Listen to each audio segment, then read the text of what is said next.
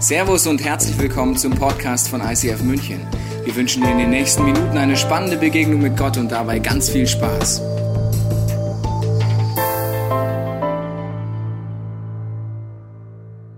Herzlich willkommen, ICF. Schön, dass du da bist. Es ist tatsächlich der letzte Sonntag in diesem Jahr. Die Zeit ist super schnell vorbeigegangen und vielleicht ist es tatsächlich wahr was uns die Großeltern damals immer schon gesagt haben, Kinder, die Zeit vergeht so schnell.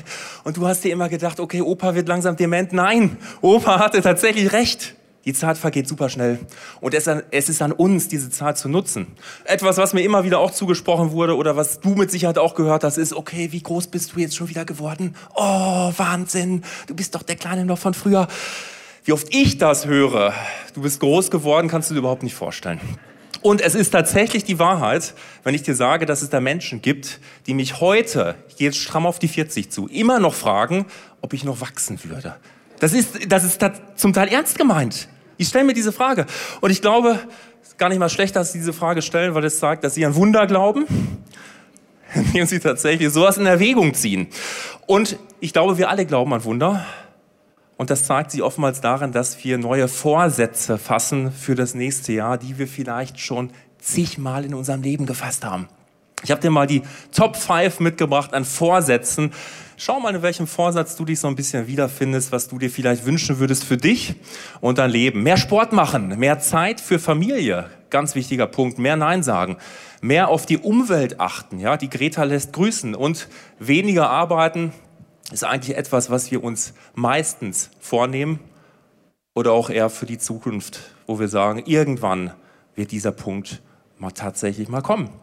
Und ich finde es sehr interessant, einfach mal zu schauen, wenn das die Dinge sind, von denen du sagst, boah, eigentlich wäre das möglich in meinem Leben. Lass uns doch mal schauen, was Gott für möglich hält in deinem Leben. Was sehr interessant ist, findest du in Galater 5. Da steht, wenn dagegen der Heilige Geist unser Leben beherrscht, wird er ganz andere Frucht in uns wachsen lassen. Liebe, Freude, Frieden, Geduld, Freundlichkeit, Güte, Treue, Sanftmut und Selbstbeherrschung. Es ist eine krasse Liste und es ist eine krasse Zusage.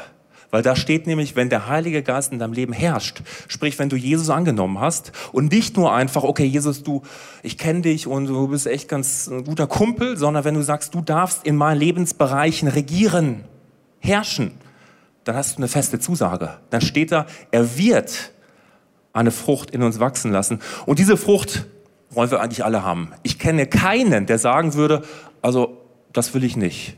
Oder, boah, meine Freundin ist schon wieder zu freundlich heute zu mir. Ich habe schon wieder zu viel Liebe kassiert. Also das tut ja fast schon weh. Sowas gibt's nicht. Wir wünschen uns das tatsächlich. Und es ist eine mächtige Liste. Denn in dieser Liste gehen eigentlich unsere Vorsätze auf. Lass uns nochmal zurückschauen auf die Vorsätze mehr Sport machen. Das hat was mit Selbstbeherrschung zu tun. Du kannst nicht sagen, ich will jetzt meine Kalorien von, von Weihnachten, die Pralinen wieder abtrainieren. Ich gebe mir zwei Wochen Zeit dafür. Das funktioniert nicht. Du brauchst Geduld, du brauchst Selbstbeherrschung, Frucht des Geistes. Mehr Zeit für Familie hängt ganz oft zusammen mit Liebe. Wie viel Liebe bist du bereit zu investieren? Die anderen Sachen, mehr Nein sagen, hat ganz, was, ganz viel damit zu tun. Wie viel bist du dir eigentlich selbst wert? Kannst du Nein sagen oder musst du zu allem Ja sagen, weil du dich über Leistung definierst? Die anderen Punkte, mehr auf die Umwelt achten, weniger arbeiten. Es hat immer was mit Liebe zu tun.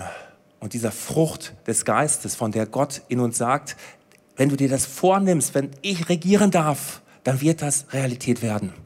Lass uns an der Stelle einfach mal ein Experiment machen. Du bist nicht hier heute, um dich zu beschallen lassen von mir, sondern du bist hier, um tatsächlich was zu erleben. Makaberes Experiment. Du überlegst dir seit einigen Tagen vielleicht schon, wie wird das nächste Jahr? Stell dir für einen Moment mal vor, du würdest dieses Jahr niemals erleben. Du würdest sterben. Versteh mich nicht falsch, ich glaube, die meisten hier werden viele Jahrzehnte noch leben. Stell es dir für einen Moment mal vor. Du würdest morgen sterben. Deine Beerdigung wäre nächste Woche Mittwoch, Donnerstag, wahrscheinlich eher Donnerstag. Und jetzt würden sie alle kommen. Deine Freunde würden kommen, Arbeitskollegen würden kommen, Familie würde kommen. Wie würde eigentlich ein ehrliches, ein ganz ehrliches Trauerwort auf dich und dein Leben ausfallen? Was würden Leute sagen? Dann kommen so Sachen manchmal wie, ich hätte mir mehr Zeit gewünscht. Was würden deine Kinder sagen, wenn du welche hast? Mama, Papa, echt, ich habe sie echt lieb gehabt, aber ich hätte mir gewünscht. Sie waren so beschäftigt. Ich hätte mir gewünscht, dass wir mehr Zeit hätten. Beziehungen, das sind die Momente, wo alte Freunde, Familiengefährten, Familienangehörige am Grab stehen und sagen, wow, also wenn ich die Möglichkeit nochmal hätte, ich würde dies oder jenes aussprechen.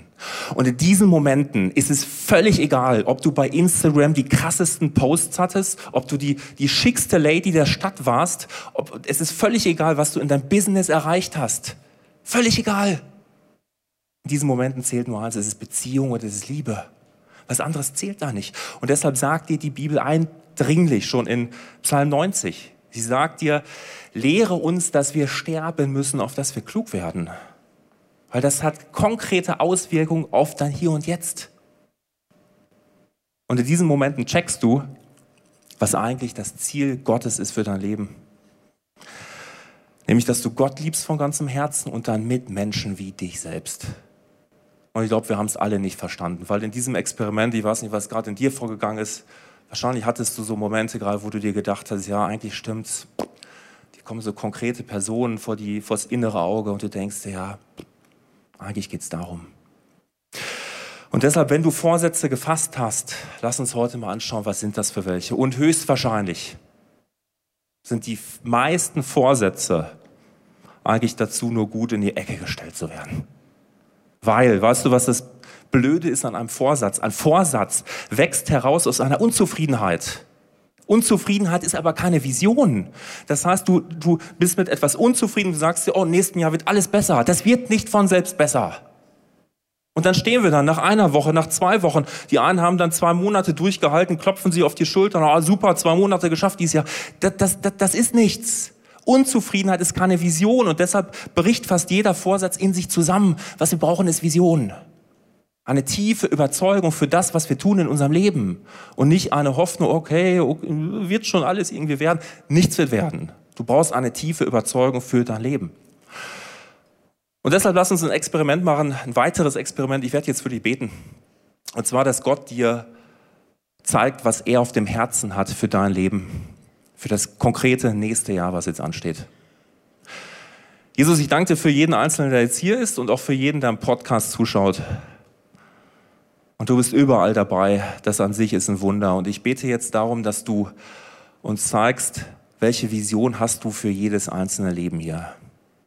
Welche Vision ist vor langer Zeit zugemüllt worden? Welche Vision willst du ganz neu heute geben? Was ist der Sinn von unserem Leben, Jesus? Schreib es uns ins Herz.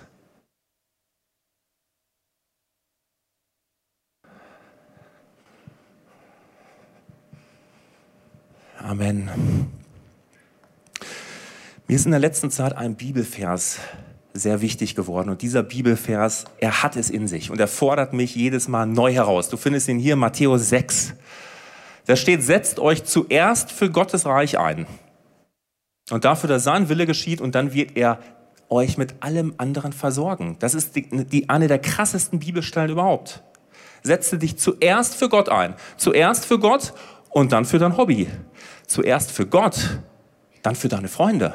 Zuerst für Gott, dann für deine Family. Zuerst für Gott und dann für deinen Job. Und dann hast du die nächste Zusage, dann wird er euch mit allem versorgen. Also mich fordert das absolut heraus.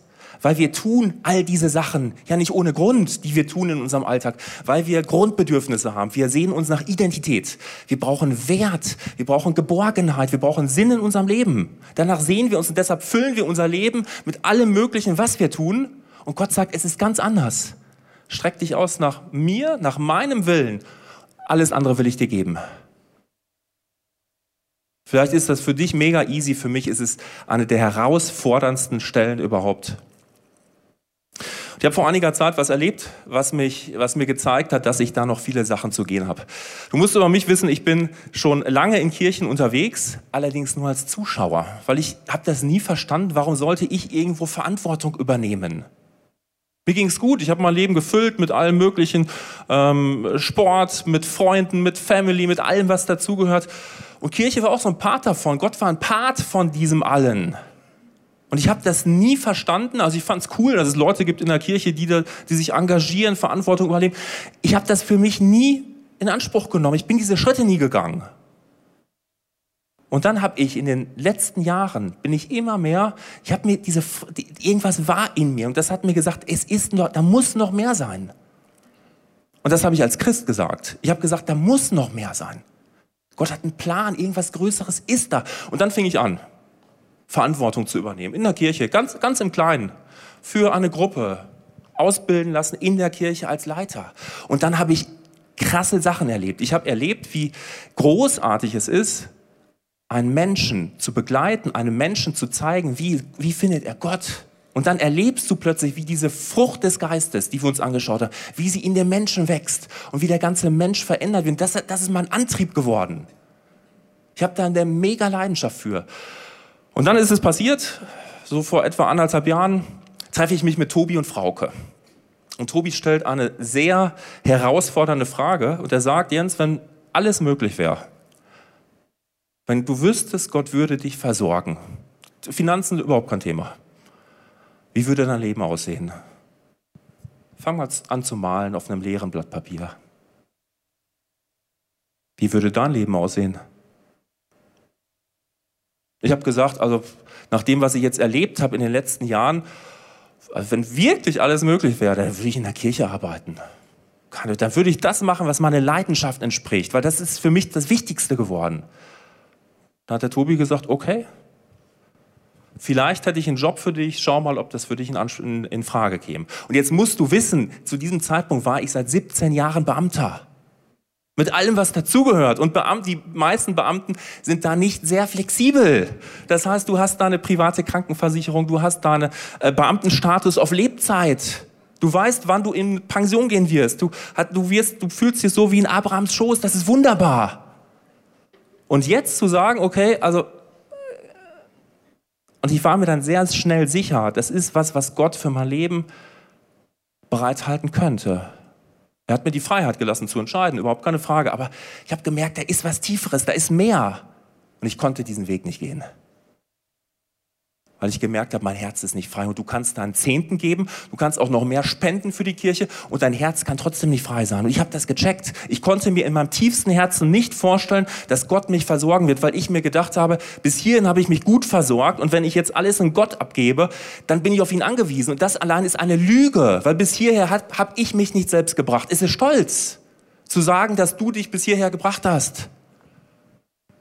Und so stolz war ich, zu sagen, okay, das habe ich mir alles aufgetan, es ist ein Geschenk gewesen von Gott. Und das habe ich mir angeschaut. Das war herausfordernd, sich diese Dinge anzuschauen, was dahinter steckt. Und das ist nicht rational, das ist völlig irrational. Einen Weg zu gehen, den Gott vielleicht vorbereitet hat. Ich habe dann gekündigt, habe mal Beamtenstatus aufgegeben, habe gesagt, jawohl, ich will für Jesus arbeiten, will mit ihm unterwegs sein. Und ich habe das aus einem Grund gemacht, weil ich keine Lust mehr dazu hatte, dass irgendwelche Sorgen, irgendwelche Ängste, irgendein Unvertrauen über die Vision meines Lebens entscheidet. Und meine Frage an dich ist, welche, welches Nein, welche Angst, welche Sorge diktiert deine Vision fürs nächste Jahr, deine Vision für die Zukunft? Lass das nicht zu sondern stell dich heute ganz neu hin und sage, jawohl, ich will, wenn da mehr ist, was Gott mir zugesagt hat, ich will es haben und ich will in dieser Bahn sein, wo Gott mich reinsetzt. Und es, es ist was Krasses für dich vorbereitet. Dein Leben hat einen Sinn. Lass uns reinschauen, Epheser 2. Da steht folgendes, denn wir sind sein Werk. Du bist Gottes Werk. Geschaffen in Jesus Christus zu guten Werken. Das ist dein Sinn die Gott zuvor bereitet hat, dass wir darin wandeln sollen. Du bist ein Werk Gottes und du hast die Bestimmung, in Gottes Werken unterwegs zu sein, gute, gute Werke zu tun. Und hier steht, sie sind vorbereitet. Das ist wie auf einer Party. Da hinten ist eine Party, alles vorbereitet. Und jemand sagt, ey, du bist eingeladen, es ist vorbereitet für dich. Und du stehst daneben und denkst dir, okay, aber wenn ich nicht so viel Angst hätte, wäre ich vielleicht dabei. Wenn ich nicht so viele schlechte Prägungen hätte, wäre ich vielleicht dabei. Lass uns zum Thema Werk, du bist Gottes Werk, nochmal was ganz Interessantes anschauen. Römer, Römer 1 steht, Seit der Erschaffung der Welt sind seine Werke, denk daran, du bist auch ein Werk Gottes, ein sichtbarer Hinweis auf ihn, den unsichtbaren Gott, auf seine ewige Macht und sein göttliches Wesen. Das heißt, du bist ein Werk Gottes, geschaffen von ihm, als sichtbarer Hinweis auf diese Welt. Das ist krass. Und ich habe mir mal nachgeschaut, was ist eigentlich so das Ursprungswort von Werk? Du bist ein Werk Gottes. Im Griechischen ist das Wort Poima, es ist Gedicht. Und mir gefällt dieser Gedanke, dass Gott ein Gedicht verfasst, was da einen Namen trägt. Du bist geschrieben mit göttlicher Tinte. Die Hand Gottes hat dich geschrieben. Und nicht damit du irgendwo rumgammelst, sondern dass du diese Werke tust, die Gott vorbereitet hat. Psalm 139 sagt die Bibel, deine Augen sahen mich, die Augen Gottes sahen dich da ich noch nicht bereitet war. Und alle Tage waren in dein Buch geschrieben, die noch werden sollten und von denen keiner war. Das heißt, noch bevor du existiert hast, wusste Gott, dass du auf diese Welt kommst. Du bist geschickt von Gott auf diese Welt, weil du eine Vision hast, weil du ein Ziel hast. Und Gott hat dir diesen Plan mitgegeben, als ein Gedicht für die ganze Menschheit. Das ist deine Bestimmung. Das ist der Sinn und wir brauchen diese Vision. Ohne Vision zerplatzt das alles. Was mir sehr hilft, ist Mission Impossible. Ich weiß nicht, ob du es kennst mit Tom Cruise, dieser Agentenfilm. Tom Cruise, jedes Mal am Anfang, die Welt steht am Abgrund und dann sitzt er vor dieser grauhaarigen äh, Lady und sie sagt ihm in aller Härte, was jetzt sein Auftrag ist. Und Tom Cruise geht dieser, diesem Ziel nach. Er hat dieses Ziel. Stell dir für einen Moment mal vor, Tom Cruise hätte keine Vision, er hätte kein Ziel. Was würde Tom Cruise machen? In Mission Impossible. Der hätte gar keinen Grund mehr, morgens aufzustehen. Der würde bis 11 Uhr schlafen. Dann würde er in seinem Pyjama zu McDonalds rübergehen, erstmal frühstücken. Nach McDonalds, was soll er dann da machen? Kein Ziel mehr, was er da erreichen kann. Vielleicht kifft er eine Runde. Er muss nicht mehr wachsam sein. Oder mal in eine Kneipe gehen. Ob du jetzt zwei, drei Stunden in der Kneipe sitzt, völlig egal. Und abends gehe ich nach Hause, ziehe mir ein paar Pornos ran, weil das ist, ich habe keine Vision für Ehe und Beziehung, funktioniert alles nicht. Und dann verratze ich vor meinem Fernseher. Das ist nicht Gottes Plan. Bei Tom Cruise ist es anders. Er hat diese Vision für sein Leben. Das heißt, wenn du mit Jesus unterwegs bist und vielleicht wurde bei dir heute schon sowas angetriggert, dass so ein Gedanke immer lauter wird, was denn Gott eigentlich mit dir vorhat. Ich sage dir jetzt schon eins, es ist immer Mission Impossible. Es ist immer unmöglich nach menschlichen Maßstäben. Und selbst wenn es jetzt die Frage nur ist, das nächste Jahr steht an, ich möchte mit Gott durchstarten, jeden Morgen eine Viertelstunde Bibel lesen und beten. Sofort kommen Neins, die dir sagen wollen, nee, das funktioniert nicht. Und es ist ja auch völlig irrational anzunehmen, dein Tag ist super voll und jetzt kommt noch was on top. Ist nicht logisch. Es ist nicht logisch anzunehmen, dass du die richtige Person bist, die den Leuten was von Gott erzählt. Ich meine, wer sind wir denn? Hast du einen Schlüssel zu dem Herzen der Menschen? Nein. Nur Gott kann es tun. Es ist völlig irrational, was da manchmal an Vision, an Plan Gottes in unser Herz eingesprochen wird. Das heißt, Mission Impossible ist es immer und das ist voll in Ordnung. Was nicht geht, ist Mission Unknown, wenn du deine Mission nicht kennst. Du und ich, wir müssen unsere Vision haben und die kriegst du nur durch Gott. Die kann dir kein Mensch geben, die kannst du dir auch nicht selbst geben. Wenn du der strukturierteste Typ bist, wirst du jetzt eine Excel-Tabelle anfertigen, alles reinschreiben, was noch dran sein könnte. Das ist, das ist seelisch, das ist rein von dir gedacht. Psalm 55 äh, sagt dir, haben wir Psalm 55 da? Ah ja, da ist er. Denn so viel weiter der Himmel, so viel höher der Himmel ist als die Erde, so, so sind meine Werke höher als eure Wege und meine Gedanken als eure Gedanken. Gottes Gedanken sind höher. Und es ist stolz von uns, wenn wir uns einbilden, dass wir es gut wüssten, was jetzt im nächsten Jahr dran ist. Du kriegst deine Vision nur aus der Intimität mit Gott. Und dazu lade ich dich ein. Lass diesen Jahreswechsel, nimm dir einen Moment, wo du sagst, eine Stunde nehme ich mir Zeit, ich gehe in die Natur, ich gehe in die Stille, ich gehe wo auch immer hin, was mir hilft und ich, ich frage Gott, was hast du vor in meinem Leben? Und Gott wird es dir offenbaren. Aus der Intimität heraus wird er dir so einen ersten Gedanken geben und du wirst sofort die Lüge haben, es funktioniert nicht. Weil du kannst es nicht. Es kommt sofort. Glaubt nicht dieser Lügen. Wer schreibt die Vision für deine Zukunft? Sind es Lügen oder ist es Gott? Lass Gott die göttliche Feder wieder auspacken über dein Leben und dieses Gedicht weiter schreiben und vervollkommnen. Hast du so eine Message wie heute Morgen? Kann bei dir Unwohlsein hervorrufen, dass du dir denkst, also wie kommt dieser Typ auf der Bühne dazu, überhaupt solche Sachen zu sagen? Weil er kennt mein Leben gar nicht. Und mein Leben ist voll und ich habe meine Themen in meinem Leben, vielleicht familiäre Sachen, beruflich, Uni, es ist alles voll. Und jetzt kommt einer und er sagt noch, hey, was ist denn deine Vision jetzt und äh, Pläne und wonach läufst du und was passiert denn da? Und du denkst dir, der kennt mich gar nicht. Der kennt mich doch überhaupt nicht. Ich habe keinen Platz für diese Dinge und genauso, genauso ging es mir auch. Und wir müssen eins verstehen. Du musst dir und du kannst dir bei Gott nichts verdienen. Das geht nicht, weil Gott hat alles bezahlt. Er hat alles gegeben. Und die Bibel sagt dir durch und durch, es ist aus Gnade heraus hast du die Möglichkeit, Kind Gottes zu sein. Du kannst dir nichts verdienen. Wie schlimm wäre es, wenn wir uns etwas verdienen müssten? Wenn es das also nicht ist, dieser Antrieb, eine göttliche Vision abzuholen, was ist es dann? Ich glaube, dass es eine, eine, eine tiefe Freude, eine tiefe Bereicherung in deinem Leben sein kann, hinter einer göttlichen Vision herzulaufen. Und ich will dir erklären, wie ich dazu komme. Ich habe vor einem Dreivierteljahr eine Begegnung gehabt, die mein Denken nachhaltig geprägt hat. Und zwar ist es folgendermaßen gewesen, ich habe mich in die S-Bahn gesetzt, und, um hier zum Office zu fahren. Ich sitze also in dieser S-Bahn, etwa fünf Meter entfernt sitzt so eine andere Personengruppe, das waren äh, zwei Männer, eine Frau, augenscheinlich aus dem Bettlermilieu. Vielleicht rumänisch, bulgarisch, Südosteuropa.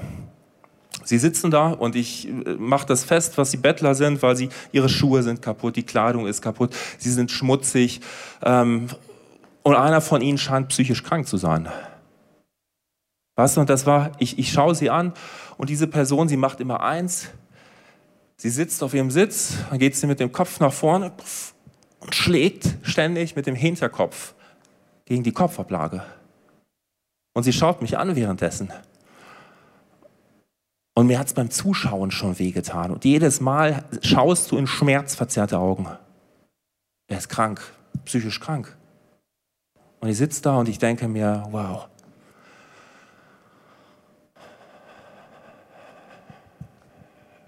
Dann kam dieser Gedanke in mir hoch. Du könntest eigentlich für ihn beten. Und genau so ist es bei dem, was heute Gott in dein Herz hineinschreiben möchtest. Du könntest dies oder jenes machen. Weil sofort ging es bei mir los.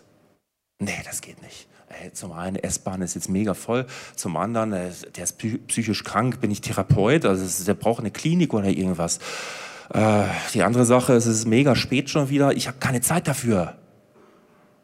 Neins kommen die ganze Zeit. Probleme türmen sich auf wenn du im Begriff bist, deiner göttlichen Vision zu, zu folgen. Und ich sitze da und ich checke nur eins, dass ich selber ein Problem habe. Ich denke mir nämlich, was würde Gott tun?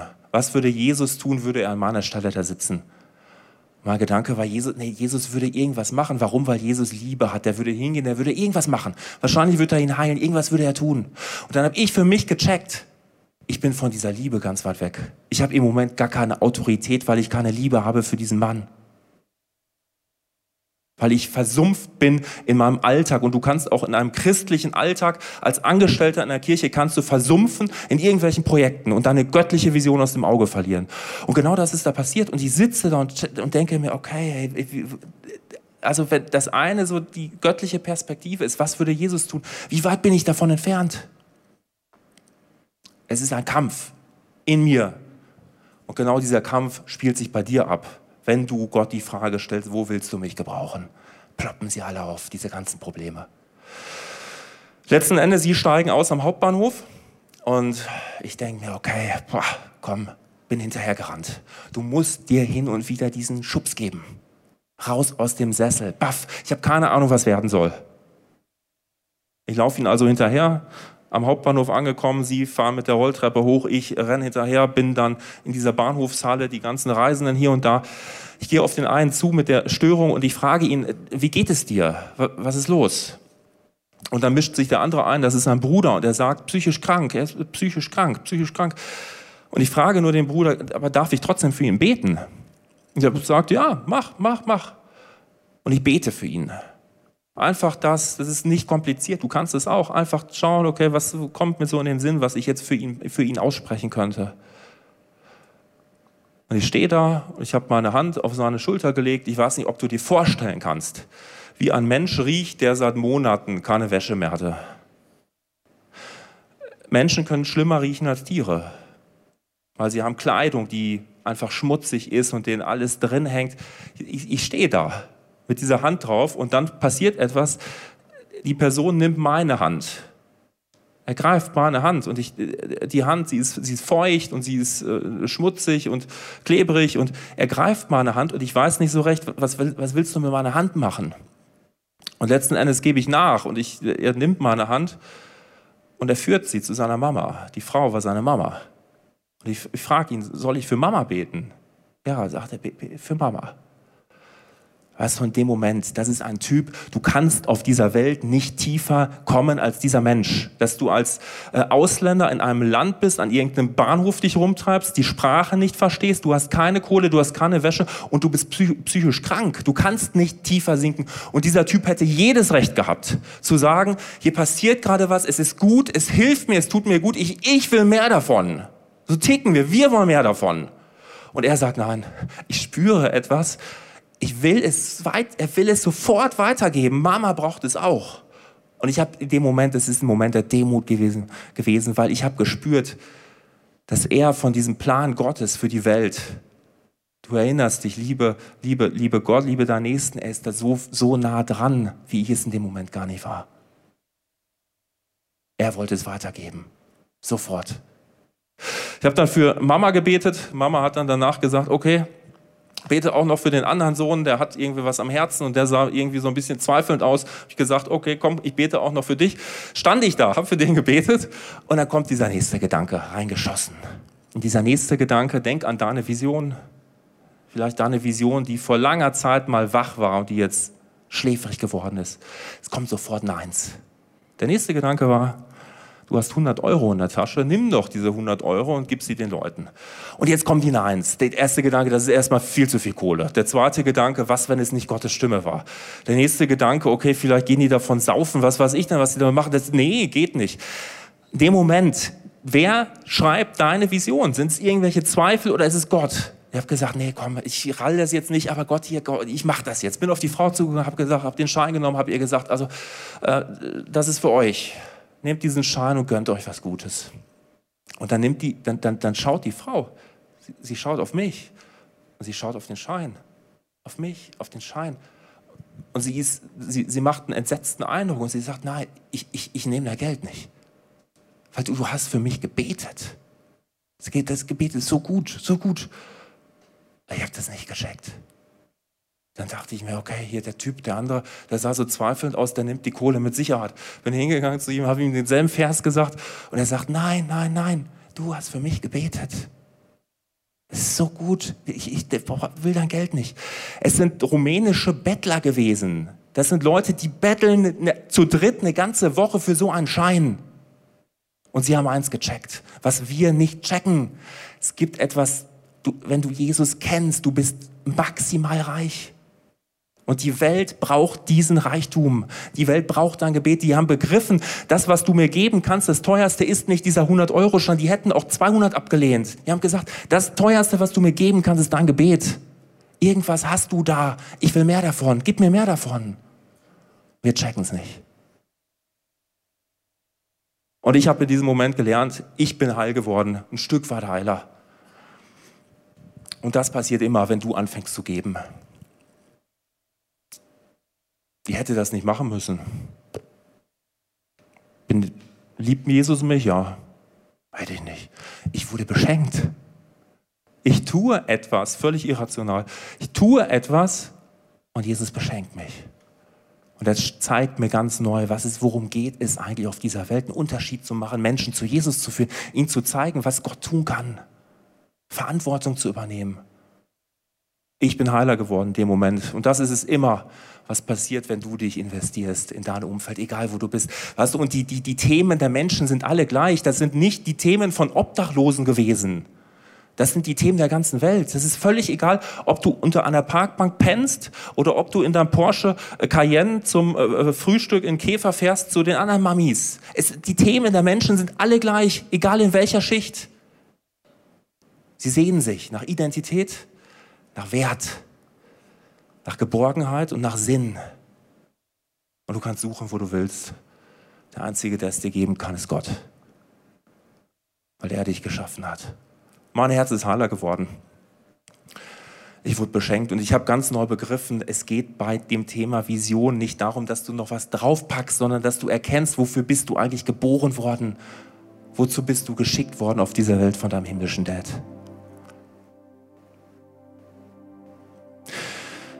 Damit wir nach vorne gehen können, musst du frei sein. Und wenn du von hinten gehalten wirst, bist du nicht frei. Und deshalb ist so ein eine Rückschau immer gut, dass du gemeinsam mal mit Gott dir anschaust, wenn das tatsächlich Sachen sind, die du mit mir machen willst und ich dahin möchte, was darf ich hinter mir lassen? Und das ist das Ja. Und so ein Ja hat vieles zu bieten. Viele Herausforderungen, viele schöne Momente, aber auch viele Schwierigkeiten. Und Mose ist mir da ein großes Vorbild. Mose ist der, der damals Israel aus Ägypten äh, herausgeführt hat. Das war ein mega schwieriges Unterfangen und irgendwann ist das halbwegs gelungen und dann kommt sein Schwiegervater zu Besuch. Und im zweiten Mose kannst du es nachlesen, da steht da, Mose erzählte seinem Schwiegervater, dem Jitro, was der Herr mit dem Pharao, den Ägyptern getan hatte, um die Israeliten zu retten. Er verschwieg nicht die vielen Schwierigkeiten, die auf dem Weg lagen. Weißt du, und wir sind manchmal so gepolt, alles runterzuschlucken und zu sagen, ja gut, das passt schon. Und Im Grunde genommen war es ja cool. Verschweige nicht die Schwierigkeiten. Mose hat sie Jitro nicht verschwiegen. Verschweige du deine Schwierigkeiten nicht deinem himmlischen Dad.